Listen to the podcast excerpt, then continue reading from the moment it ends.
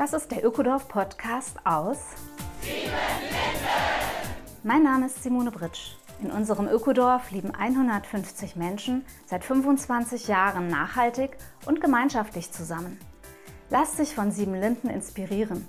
Besuche gern unsere Seminare vor Ort oder in der digitalen Webinarwelt.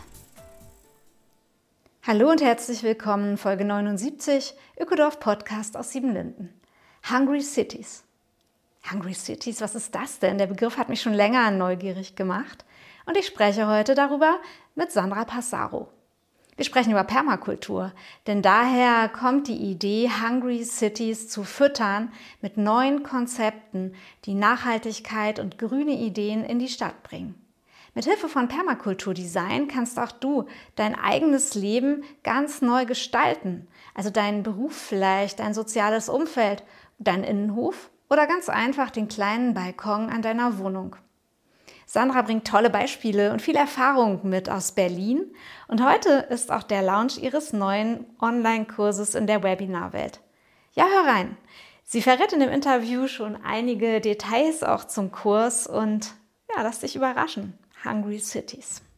Hallo Sandra. Hallo Simone. Ja, ich begrüße dich ganz herzlich. Wir sind verabredet zu einem Gespräch über Permakultur, nicht nur auf dem Land, sondern gerade auch in der Stadt. Du bist in Berlin gerade, oder? Ja, ganz genau. Schön warm hier.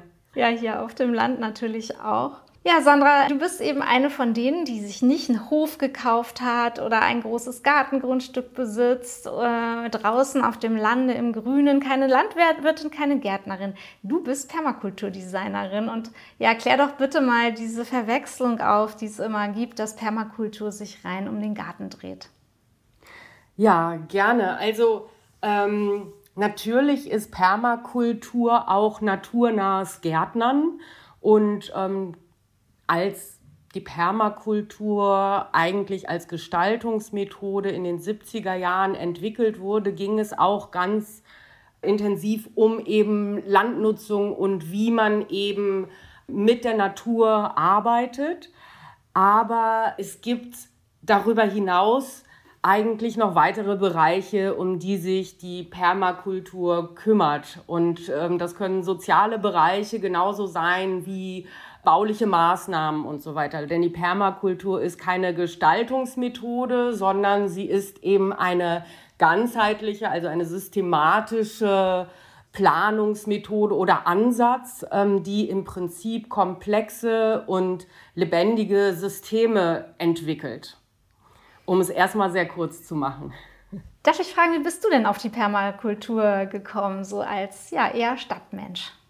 Ja, also ich habe mich schon, ja, sehr früh darum bemüht, mich gut und gesund zu ernähren. Und das ist natürlich äh, gar nicht so einfach mitten in der Stadt, wenn man ähm, eigentlich den, ich sage mal, konventionellen Supermärkten ausgeliefert ist sozusagen. Und ähm, ich habe sehr früh da schon eine Art äh, Widerstand in mir gefühlt, dass ich irgendwie also verpacktes oder ja stark produzierte Lebensmittel nicht mehr kaufen wollte. Also mein, mein Körper hat sich tatsächlich gemeldet und ähm, ich bin dann auf die Suche gegangen, okay, wo bekomme ich denn gesunde Nahrungsmittel her und bin dann eben weiter aufs Land, nicht gezogen, sondern äh, ja, einfach mal mich auf die Suche begeben, wo bekomme ich gute Nahrungsmittel her. Und ähm, es gibt ja sowas wie die Solarwies zum Beispiel, wo man eben auch äh, gemeinschaftlich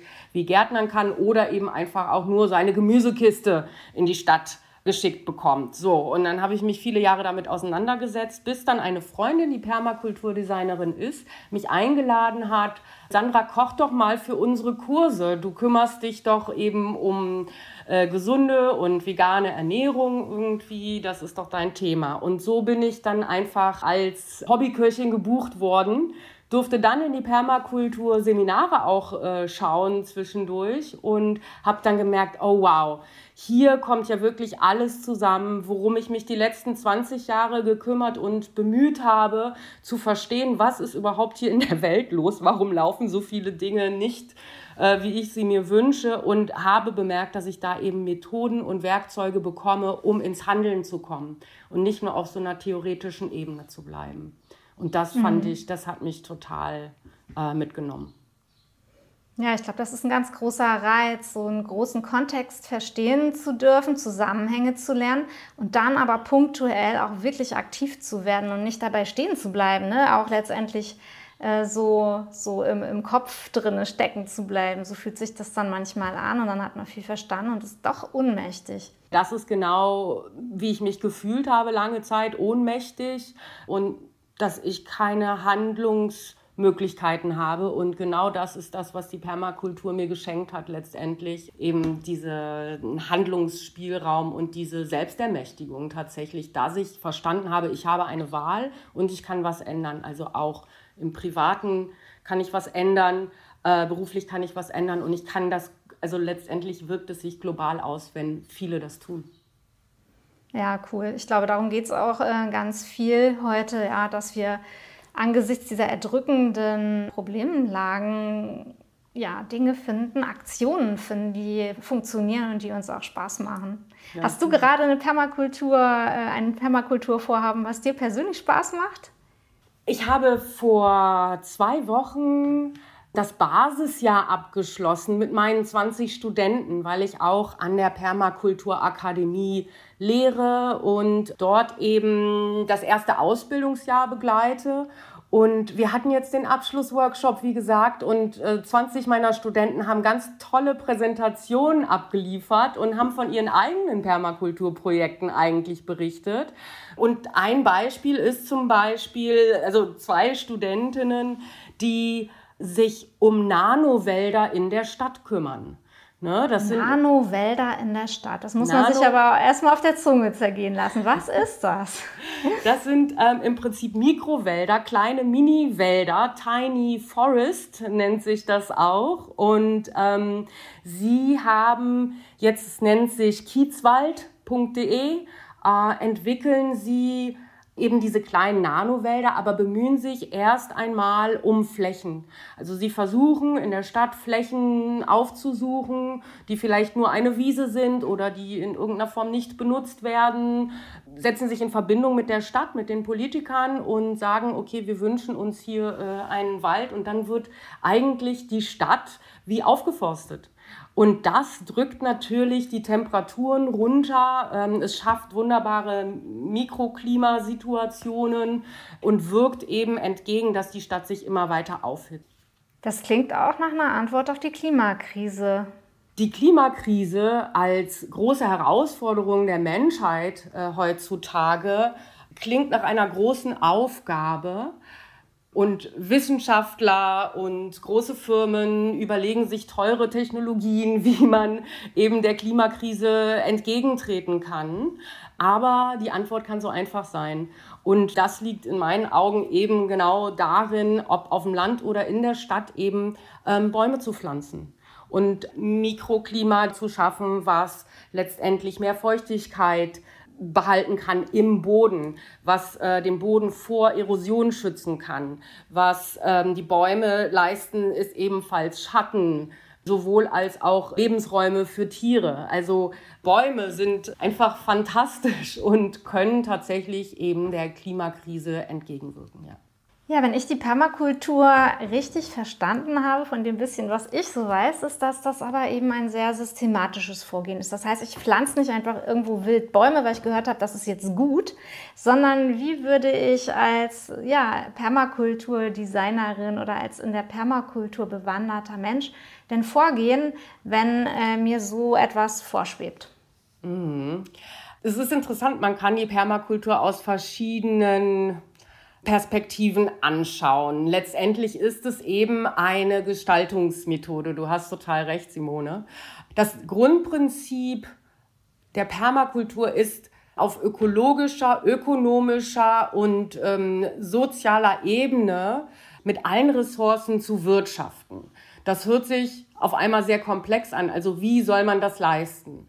Was die ähm, Permakultur schafft oder auch sagen wir der Permakultur-Designer ist, dass er versucht, eben lebendige Systeme zu erhalten und zu verbessern und bestenfalls einen Überschuss an Energie im System zu gewährleisten.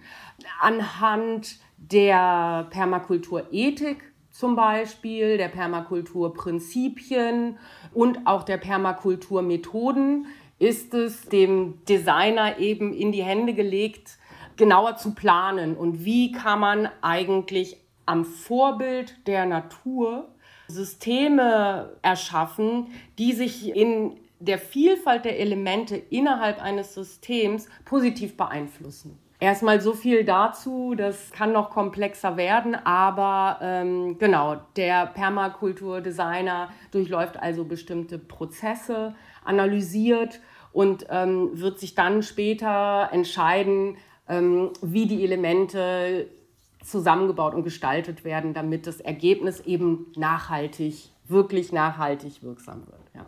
Ja, in der Tat wird es dann gleich wieder sehr komplex, ja, so vom Bäume pflanzen, das ist so was Konkretes, Einfaches und das Ganze aber eben so aufzusetzen, dass es auch nachhaltig wirkt und dass man vielleicht mit einem kleinen Geld- und Energieeinsatz dann letztendlich möglichst viel erreicht, statt irgendwelche wilden Ad-Hoc-Aktionen. Das kennen wir ja auch von großen Konzernen, die plötzlich meinen, ja, sie müssten irgendwo was pflanzen oder irgendwie was und dann ist das ein großer Medienrummel und es bringt gar nicht so viel, sondern wirklich nachhaltig und dauerhaft, oder?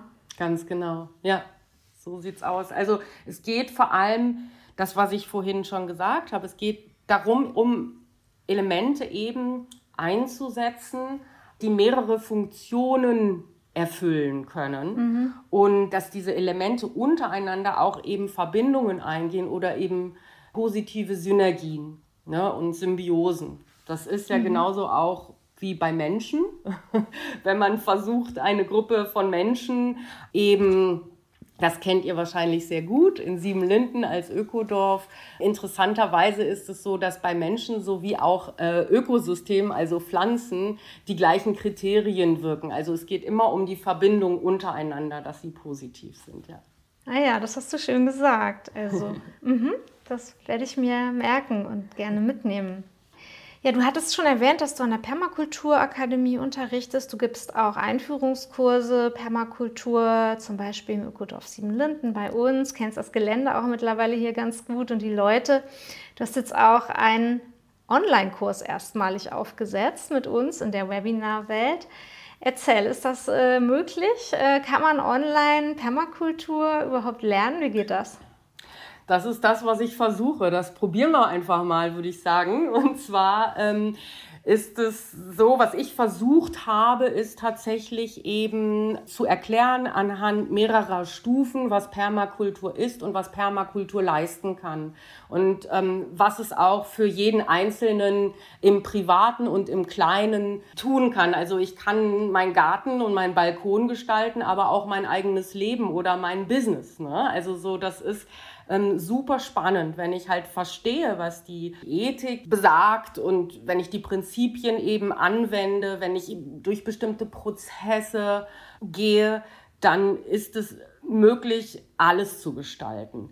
Und in diesem Webinar versuche ich eben, die Menschen mitzunehmen, dass sie sich ein Wunschprojekt von sich selbst vorstellen, im Sinn haben sozusagen und dann durchlaufen wir verschiedenste Stufen und dazu gibt es dann halt auch ein Arbeitsbuch und ähm, dann kann man eben anhand des Arbeitsbuchs und meiner Lektionen jeder sehr individuell an seinem eigenen Projekt arbeiten und ich äh, hoffe, dass das gelingt. Ja. Ja, das ist ja auch eine ganz schöne Kombi aus den Videos, die vorproduziert sind und die man jederzeit anschauen kann, egal ähm, wie Wetter und Termine und so weiter den Rahmen setzen.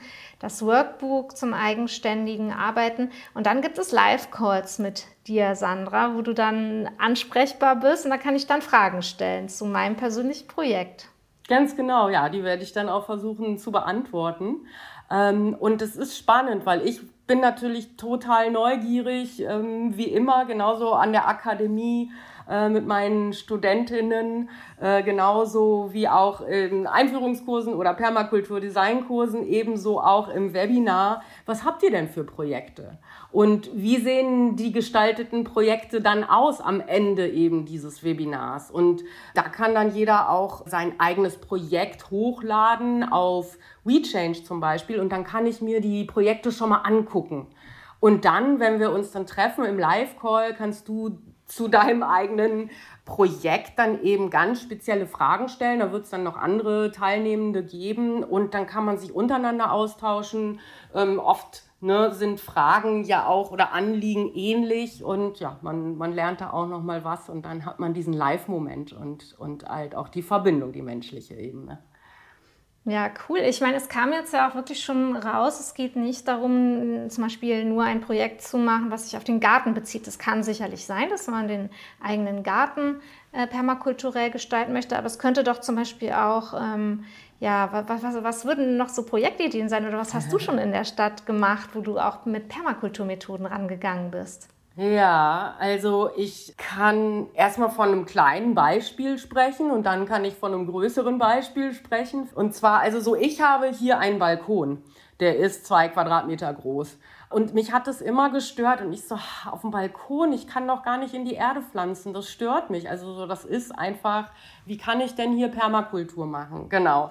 Und ähm, also am Anfang damals, als ich noch vor der Ausbildung. Und dann habe ich ziemlich schnell gelernt, dass es ja diese tollen Wurmkisten gibt.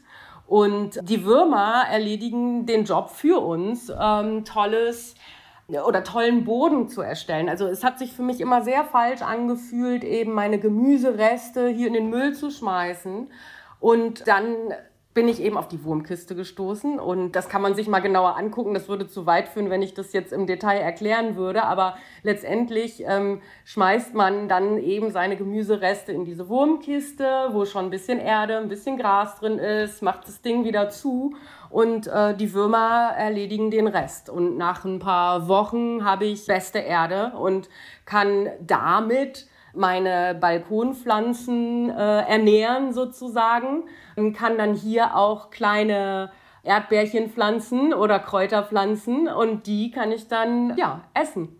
Und damit habe ich total cool, nämlich trotz Balkon und keine richtige Verbindung zur Erde, trotzdem einen Kreislauf geschaffen. Und das ist das, was man immer wieder versucht bei der Permakultur, Kreisläufe zu schließen und eben keine Abfälle zu erzeugen. Und das ist ja. vielleicht so ein sehr praktisches Beispiel, was jeder machen kann. Ja, das klingt richtig toll. Also du hast dauerhaft Würmer auf deinem Balkon leben.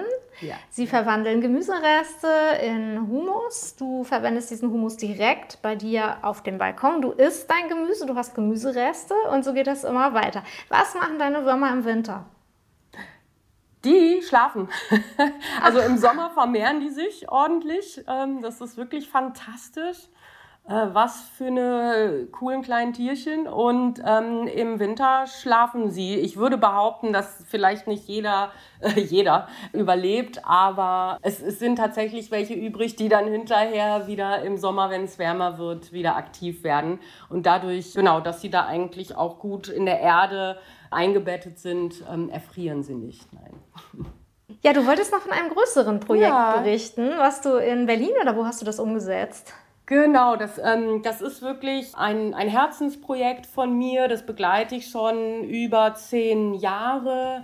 Und es hat alles damit angefangen, dass ich immer wieder an einem alten Eisenbahn Gebäude vorbeigelaufen bin. Das war ein Eisenbahn, altes Eisenbahn oder ein alter Lokschuppen und davor war ein großer Sandhaufen. Und das ist so ein cooles Gebäude gewesen und ich habe mich schon vor 20 Jahren gefragt, oh toll, was passiert denn hier? So, und dann zehn Jahre später haben tatsächlich Freunde von mir das bespielt und haben da Veranstaltungen gemacht und haben dann irgendwann mich eingeladen und haben gesagt, Sandra, wir möchten hier gerne auch den Ort begrünen. Hier liegt aber nur Sand drum. Und es ist nicht klar, wer sich in Zukunft drum kümmern wird. Und wir wissen nicht genau, wie wir das aufziehen wollen. Und, und die Rollen sind noch nicht klar und so weiter. Es war alles unklar. Und ich wurde dann halt eben eingeladen, um ein Permakulturdesign, also eben, ne, habe ich diese Gestaltungsaufgabe eben von meinen Freunden bekommen. Und wir haben uns dann im Team darum gekümmert, festzustellen zum Beispiel, okay, was braucht der Ort und was brauchen die Menschen vor Ort. Ich habe dann hinterher halt auch die Anwohner eingeladen zu einem Event, um eben sie mit partizipieren zu lassen, um Ideen einzusammeln. Ähm, genau, was wollt ihr hier sehen? Was braucht ihr? Was wünscht ihr euch? Und dann haben wir halt Ideen gesammelt und das ist dann auch mit in die Gestaltung eingeflossen. Und ähm, dann äh, gab es hinterher letztendlich äh, ein Design auf vier verschiedenen Ebenen. Nämlich einmal äh, eben eine Art Teambuilding äh, inklusive eben der, der Partizipation der Anwohner. Dann gab es eben ein Design für die Begrünung des Ortes, also trotz der Herausforderung Sand und wahrscheinlich kontaminierter Boden. Also da mussten wir halt mhm. auch uns ein paar Sachen einfallen lassen. Dann gab es eben ein Konzept für die Umsetzung der Begrünung eben. Das haben wir in Form von Workshops gemacht. Und dann haben wir uns noch ein finanzielles Kreislaufsystem überlegt. Und das haben alle dankend angenommen und ähm, wir haben auf verschiedensten Ebenen eben die Pflanzen angelegt, so dass es halt vom Boden nach oben rankend, von den Dächern nach unten rankend, von dem Gebäude zum nächsten Gebäude. Also das ist das, was man eben auch versucht in der Permakultur eben nicht ebenerdig nur zu arbeiten und mit Monokulturen, sondern eine Biodiversität herzustellen, eben diese Verbindungen unter den Elementen und eben über mehrere Ebenen hinweg und in die Höhe. Ja, ich muss dazu sagen, ich war da mal äh, bei, bei dem Lokschuppen, nirgendwo, ne, nennt er sich. Genau. Und war tatsächlich sehr beeindruckt, traf dort zwei junge Männer nämlich. Und der eine war voll der Insektenfreak und er hat mir so viele ähm, kleine Nischen gezeigt. Und dort ist äh, wirklich an einer Art Industriebrache, muss man ja sagen, war es ein äh, Ort entstanden, wo eine große Diversität von Menschen, aber auch eben von kleinsten Tieren und wahrscheinlich, wenn Insekten da sind, sind ja auch die Vögel kommen schnell hinterher. Und es war ganz schön äh, zu beobachten, wie eine, ja, so ein bisschen so eine gelenkte Regeneration da auch sichtbar ist, die sicher allen gut tut, auch den An Anwohnerinnen da. Das ist so ein Viertel, wo eigentlich, glaube ich, niemand einen Garten hat. Vielleicht haben manche einen Hinterhof, denke ich mal, oder sowas, aber es sind wirklich so mehr Familien, Gründerzeithäuser, mehr, also große Wohnblöcke und so weiter. Das ist schon eine Oase. Klasse, ja, Glückwunsch. Danke. Ja, also das ist tatsächlich äh, wirklich schön und, und also interessanterweise ähm, sehr schön gewachsen, einmal, einmal über die Jahre und es wurde tatsächlich so umgesetzt, wie ich es auch gestaltet und ähm, das Design eben angeboten habe. Also einmal eben durch die Workshops, aber natürlich auch durch die Anwohner und das Team vor Ort, dass es immer weiterentwickelt wurde und dass ich wirklich ein halbes Jahr später, als ich dann da ankam, einfach meine Zeichnungen, also die Gestaltung, äh, umgesetzt gesehen habe, äh, genauso wie ich mir das vorgestellt hatte. Und das war schon fantastisch. Und das, was jetzt passiert ist, ist, dass halt auch ähm, der Bezirk äh, und der Senat so interessiert waren, dann tatsächlich eben an diesem wirklich, ja, wie du sagst, schönen Oase, die es inzwischen geworden ist, dass tatsächlich das nirgendwo jetzt auch zum Umweltbildungszentrum geworden ist. Wow. Ja, das ist echt eine richtig schöne Geschichte. Wir werden das auch verlinken gerne in den Show Notes. Also wer mal in Berlin unterwegs ist und eher so die Orte am Rande der Touristentipps sucht, wo man richtig viel sehen kann, äh, wirklich gerne. Dort gibt es manchmal Veranstaltungen, glaube ich, ne?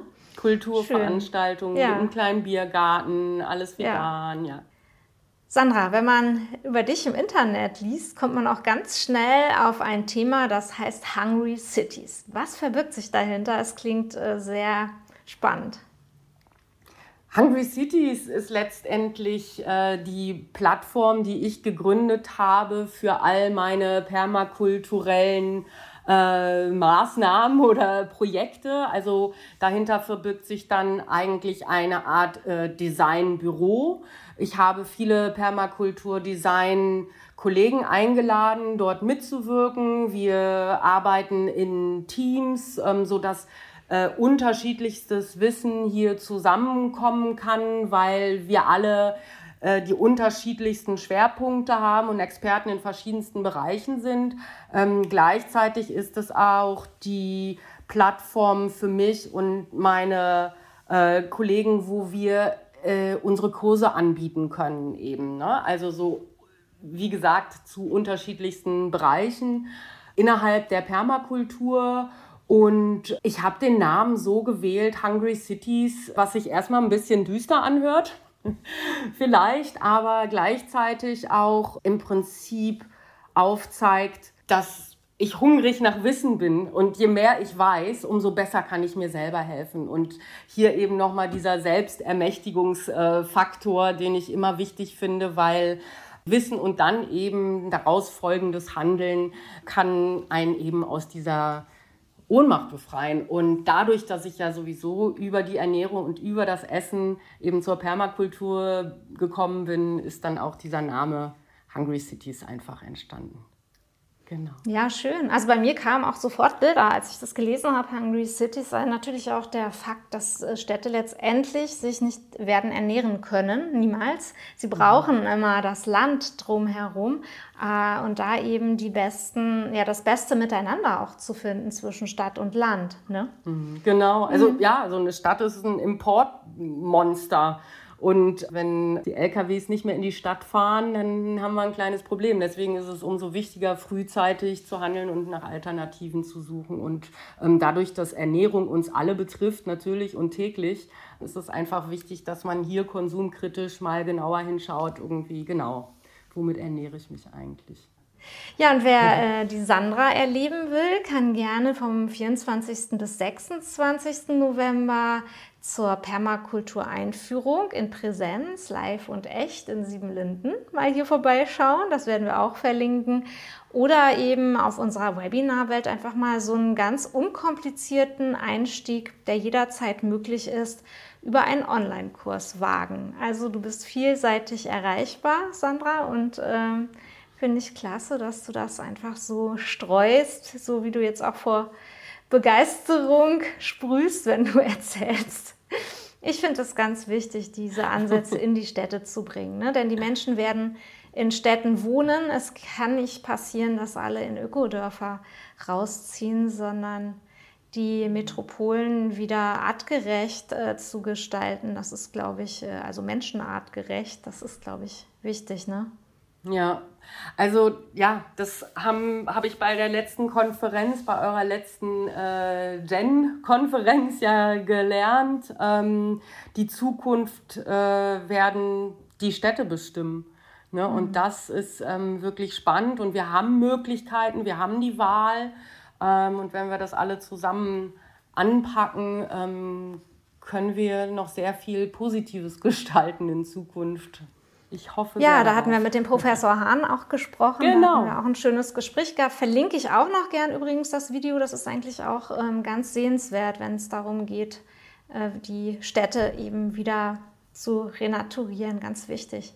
Du, ich danke dir für dieses äh, spannende Gespräch. Gerne. Äh, wir bleiben in Kontakt und du pendelst so zwischen deinem städtischen Wirken und dann den grünen Flecken hier auf dem Lande. Ja, ich freue mich, ähm, bald wieder zu euch zu kommen. Danke dir, Simone, für die Einladung. Ja, ganz lieben Dank. Das war sie, die neue Folge des Ökodorf Podcasts aus Siebenlinden.